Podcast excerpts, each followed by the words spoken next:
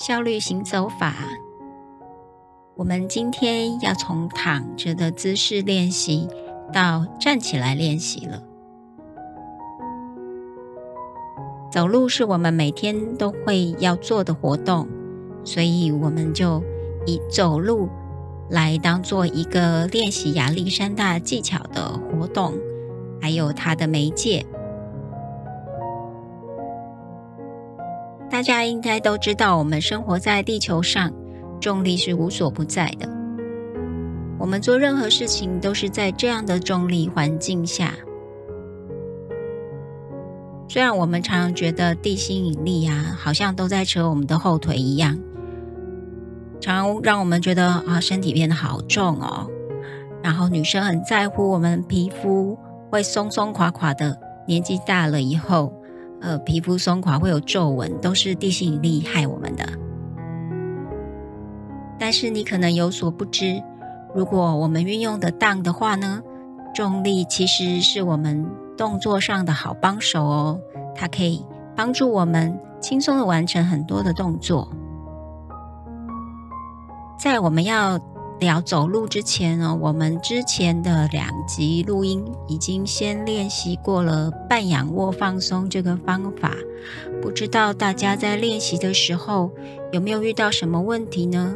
如果有的话呢，欢迎你们也可以留言给我，在之后呢，我就会利用其他的后面的录音来尽量回答大家的问题。为什么我们要先练习半仰卧放松法呢？不直接来讨论很多什么叫做正确的姿势，呃，或者是怎么站、怎么坐，或者是像我们今天要聊的怎么走路呢？因为躺下来的话，大家应该都会认同这是一个最放松、最能够让身体放下一些紧绷的姿势。那这个姿势呢，让我们会比较有机会观察，还有改善身体的协调状况。不知道大家是不是有尽量的在做这些练习？那你们有做练习的朋友呢，是不是有注意到？呃，经过这些练习以后，会更容易意识到我们平常。其实不容易注意到的习惯，因为习惯呢，就是它会自动发生的，好像一个自动导航系统一样，所以呢，不需要我们用意识去监控，当然也就不容易去感知到我们的习惯到底有什么奇怪的地方。所以大家在做过半仰卧放松练习了之后，是不是？比较容易注意到，哎，我的身体这里好像紧紧的有缩起来，或者是有的时候你会发现自己有一个屏住呼吸，也就是暂时停止呼吸的感觉。那我们需要学习给自己时间来停止这些对我们身体健康比较有负面影响的习惯。然后呢，才能够进一步去创造更理想的习惯。更理想的习惯呢，就是让我们能够更舒服、更健康的生活。还有啊，经过这个半仰卧放松练习之后，我们也可以慢慢体会，其实身体是可以控制的，只是我们平常没有去注意、没有去练习而已。然后我们可以告诉自己：“我知道我现在在做什么。那我希望呢，我能够做什么？这样才能够让我们更自由、更轻松的去运用我们的身心，然后更自由、更轻松的生活着。所以说，如果我们不去思考，就不会有改变。”亚历山大认为呢，我们必须要去思考我们的日常活动，而不是用习惯被习惯掌控着。所以呢，半仰卧放松的姿势下，我们是在一个相对被动和放松的状态。所以我们比较不会有过度用力的情形，或者你也比较不会太目标导向，因为躺下来你也没有办法做什么特别的事情。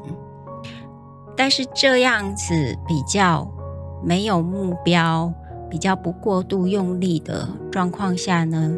希望各位回到日常生活中的活动，也是可以把这个状态带过来。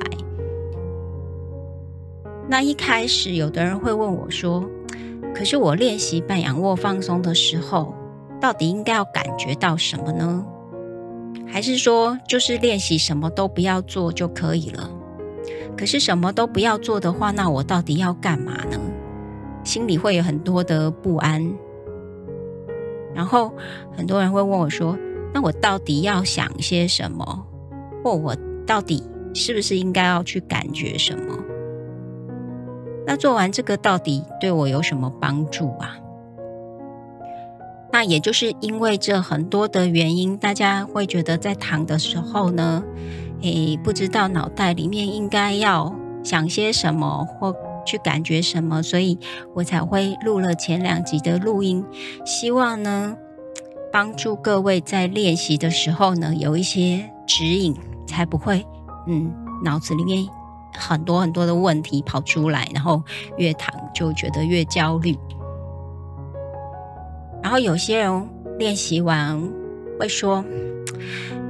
可是我发现，我不管你是躺着啊，还是坐着，还是站的，其实我都不知道我的身体到底发生了什么事情。诶，我的身体感觉非常的迟钝哦，什么都感觉不到。的确啊，一开始如果你从来不会觉得需要去觉察自己的话，是会有点困难的。躺着的时候都很难感觉自己，或安静下来的时候都很难感觉。自己的时候，等到我们直立的时候要做事情，当然就更难，而且更容易回到旧的习惯，也不会去觉察到。这是因为呢，你大概很少去聆听自己身体的声音吧。可是完全不需要担心，如果你现在什么也都感觉不到，可是只要你愿意的话。持续练习就一定会慢慢进步。我也是一样，一开始我也是觉得，哎，我什么都感觉不到啊。可是到现在，我就可以一边做事，一边还可以去注意到自己身体到底发生什么事情。所以呢，大家也要相信自己，因为这个是你的天赋的能力哦，你的觉察力和放松能力。都会因为练习而慢慢的增加，每个人都会是如此的。好，那今天我们除了谈谈之前练习的半仰卧放松法之外呢，我们要再来谈谈走路。哦，这也是有学生跟我反映想要知道的，看看如何让这个重力的环境帮助我们走得更舒适。所以今天你可以在任何姿势下聆听，还有应用这一段录音。当然，你也可以一边走一边听哦。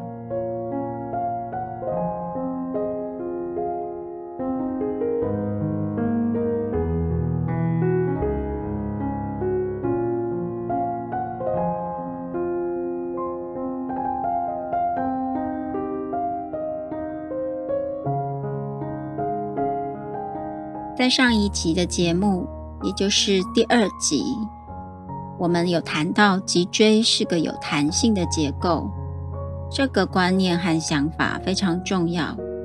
如果我们运用得当，观念和想法正确，这时候重力就会变成我们的好朋友，它会刺激我们所有的肌肉和骨骼向上延伸，然后。就能够帮助我们维持良好的身体结构和弹性。也许你曾发现，随着年龄的增长，或者在我们生病的时候，姿势就会倾向垮垮的，没有办法很有精神的延伸。这个时候，重力就好像变成了一个坏朋友一样拖垮我们。可是实际上，我们是需要重力来帮忙延展肌肉的。想想我们看过的那些太空人探索太空的影片或照片，大家应该都有看过吧？太空人在零重力的太空中的时候，他们的关节很难伸直，看起来都弯弯的。那身体呢会四处飘荡，很难随心所欲的控制他们的动作。大部分的时候呢。姿势就是有点半折着这样子，都没有办法很直立的样子。等到太空人回到地球的时候，对他们来说又是一项大挑战了。因为从无重力的环境下回到地球，当他们在那个无重力的环境下，肌肉会变得非常的弱。等到回到地球以后，就会变成没有办法正确的站立和动作，要一直到他们重新适应这个重力为止。事实上呢，我们生来内建有反重力的机制，让我们可以直立起来行走，而不会跌倒。像小婴儿的身体发展，如果是一个正常的发育状态的话。我们根本不用特意的去教他，他就能够一步一步的从抬头，然后会翻身，然后会坐起来，然后可以爬行，然后到慢慢的可以站立起来，然后慢慢的可以行走，这样一步一步的发展出直立动作的能力，一切都是这么自然的进行着。可是，当我们长大以后，渐渐有一些原因，让我们出现了协调不良，或者是肌肉太紧张的习惯。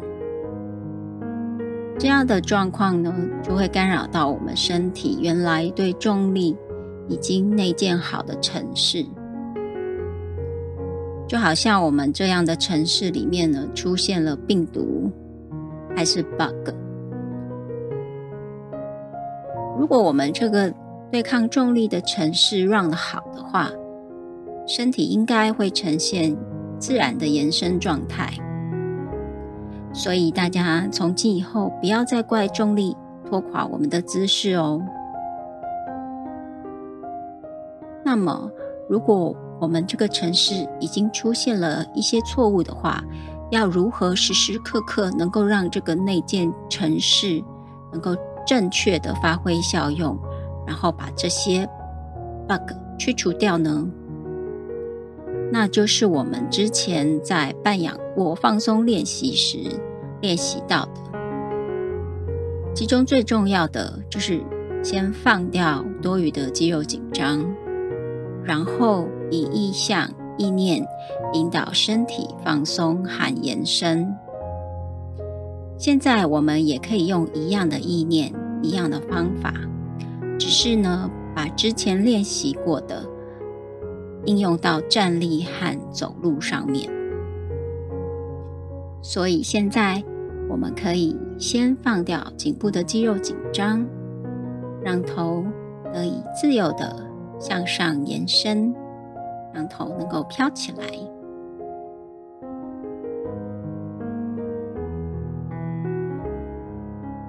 接下来，我们让躯干的肌肉和结构变得也立体起来，而不是缩短或者被地心力扯下去的那个状态。就像我们上楼梯的时候，我们要往哪个方向去呢？当然，答案是往上喽，因为我们是要上楼梯嘛。可是，如果你总是低着头，那这样你会觉得上楼梯是轻松的吗？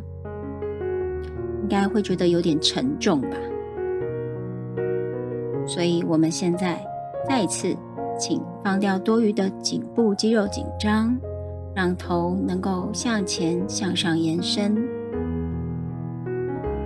你第一次尝试这么做，可能会觉得有点怪怪的，做起来。动作呢，做作不自然的样子。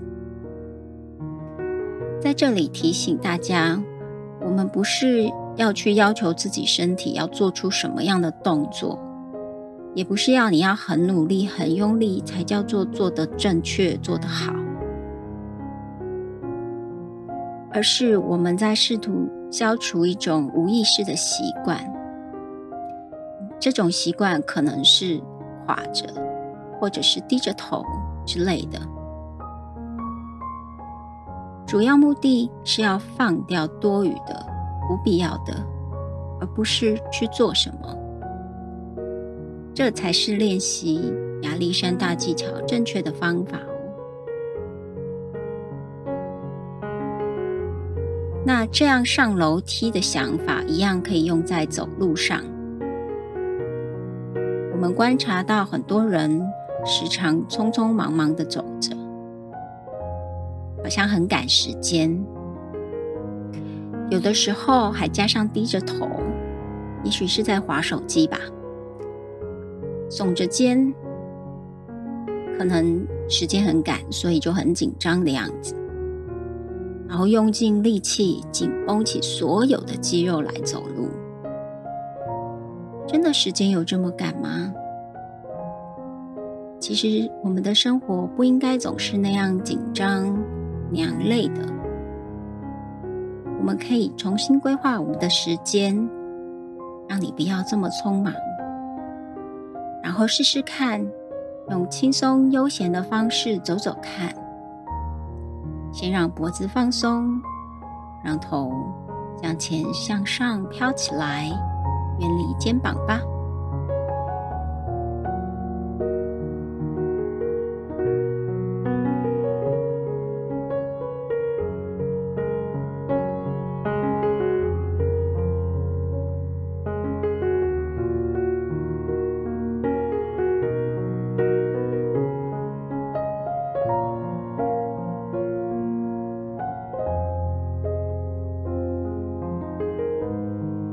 接着，让身体跟着你的头一起向前、向上延伸和移动，就像火车头带领着其他节车厢一节一节的往前进。亚历山大技巧中有一句非常常用的引导语：“Head leads and the body follows。”头部带领，身体跟随。另外，请不要觉得我们必须要把头固定在某个点或某个位置上哦。它其实没有一个最佳、最固定的位置。如果这样想的话，我们的头会变成没有办法自由的转动，然后你会发现。连眼睛也跟着不能自由的观看四周的状况或景色了。所以，请让眼睛可以自由的转动，先轻松的看向前方，然后有的时候可以左右张望一下，欣赏一下沿途的风景。这时候，让头部能够跟随着你的视线转动，这样也可以让身体更自在、更灵活。如果我们能够学会释放那些干扰身体动作的不必要肌肉紧张，这样我们对重力的自然反应就会重新启动，走路也就会变得轻松了。此时你会发现，腿和双脚好像变成了轮子一样，会轻松的转动起来，让我们在走路的时候不会觉得下半身很沉重。另外，呼吸的调整也蛮重要的。有些人希望是用快走的方式来增进运动的强度。把走路当做一种健身的活动，那当然是可以的。但是要注意一下，我们会希望呼吸不要变得太急太喘，不要因为追求速度而让身体变得很紧绷。最好呢是觉得我们的呼吸都还在可以掌控的范围，不要感觉到局促，或者是不舒服、喘不过气来。通常呢是要我们还可以说话的那样子的状态下。当你一开始练习的时候，我们尽量能够去观察到你一边走路，还可以一边舒适的呼吸，这样子我们的身体会更容易延伸。因为紧绷或呼吸急促的状况下，应该很难放松和让身体往上延伸吧。亚历山大技巧比较希望大家在练习的时候呢，是适度的延伸，然后呢，我们会感觉到自己达到完全和自然的升高，就是我们会有长高的感觉，可是不是用力挺起来的。然后我们希望肌肉可以放松变长，可是。不是用力伸展拉筋那样故意拉长肌肉的，它就是一个自然的松开的状态。有的时候，我们为了看起来很挺拔、姿势很好看，就用挺腰或挺胸的方法，觉得呢这样子才叫做有好姿势，才叫姿态好、仪态好。那我这里希望大家不要这样挺胸或挺腰。你会问我说：“如果不用力挺起来，那怎么样才能够让自己有好的姿势呢？”其实要做到这个很简单啊，我们只要停止，让自己的身体或头往下缩紧或往下垮就好了哦。只要不这么做，你就会往上啦。因为身体不往下，那当然就是只能往上啦。真的吗？我好像听到了很多怀疑的声音哦。啊，你讲的好简单哦。可是，怎么样才能够停止我往下垮呢？其实你只要就是这么想就可以啦。就是想着我不要往下垮就可以喽。你会问我，为什么只要想就可以呢？这有可能吗？其实啊，因为我们生来就是被设计成这样的啊，所以你要相信自己，真的不需要刻意用力的。我们只要以正确的想法走路。就可以帮助你做到喽。有很多学生发现，他在一天当中，只要有的时候可以稍微停下手边的事情，然后问问自己：我现在脖子有没有紧张起来？有的话，我可以停止这样子的状态吗？其实，类似这样片刻的思考。就大有帮助喽。我们不必刻意做什么，也不必刻意的练习太多。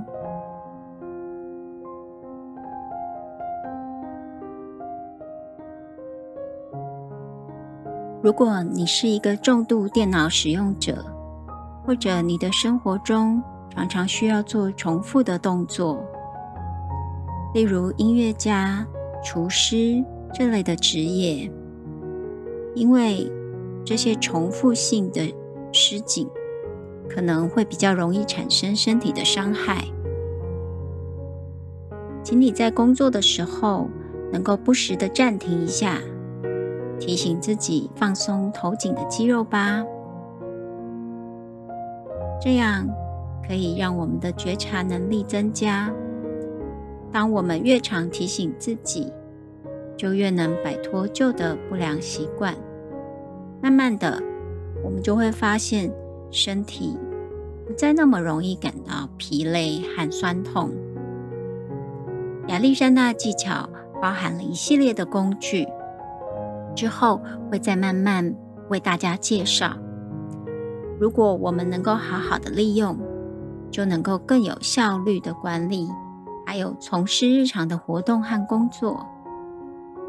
像这样重新学习身心的沟通，长久下来就会产生深远的改变哦。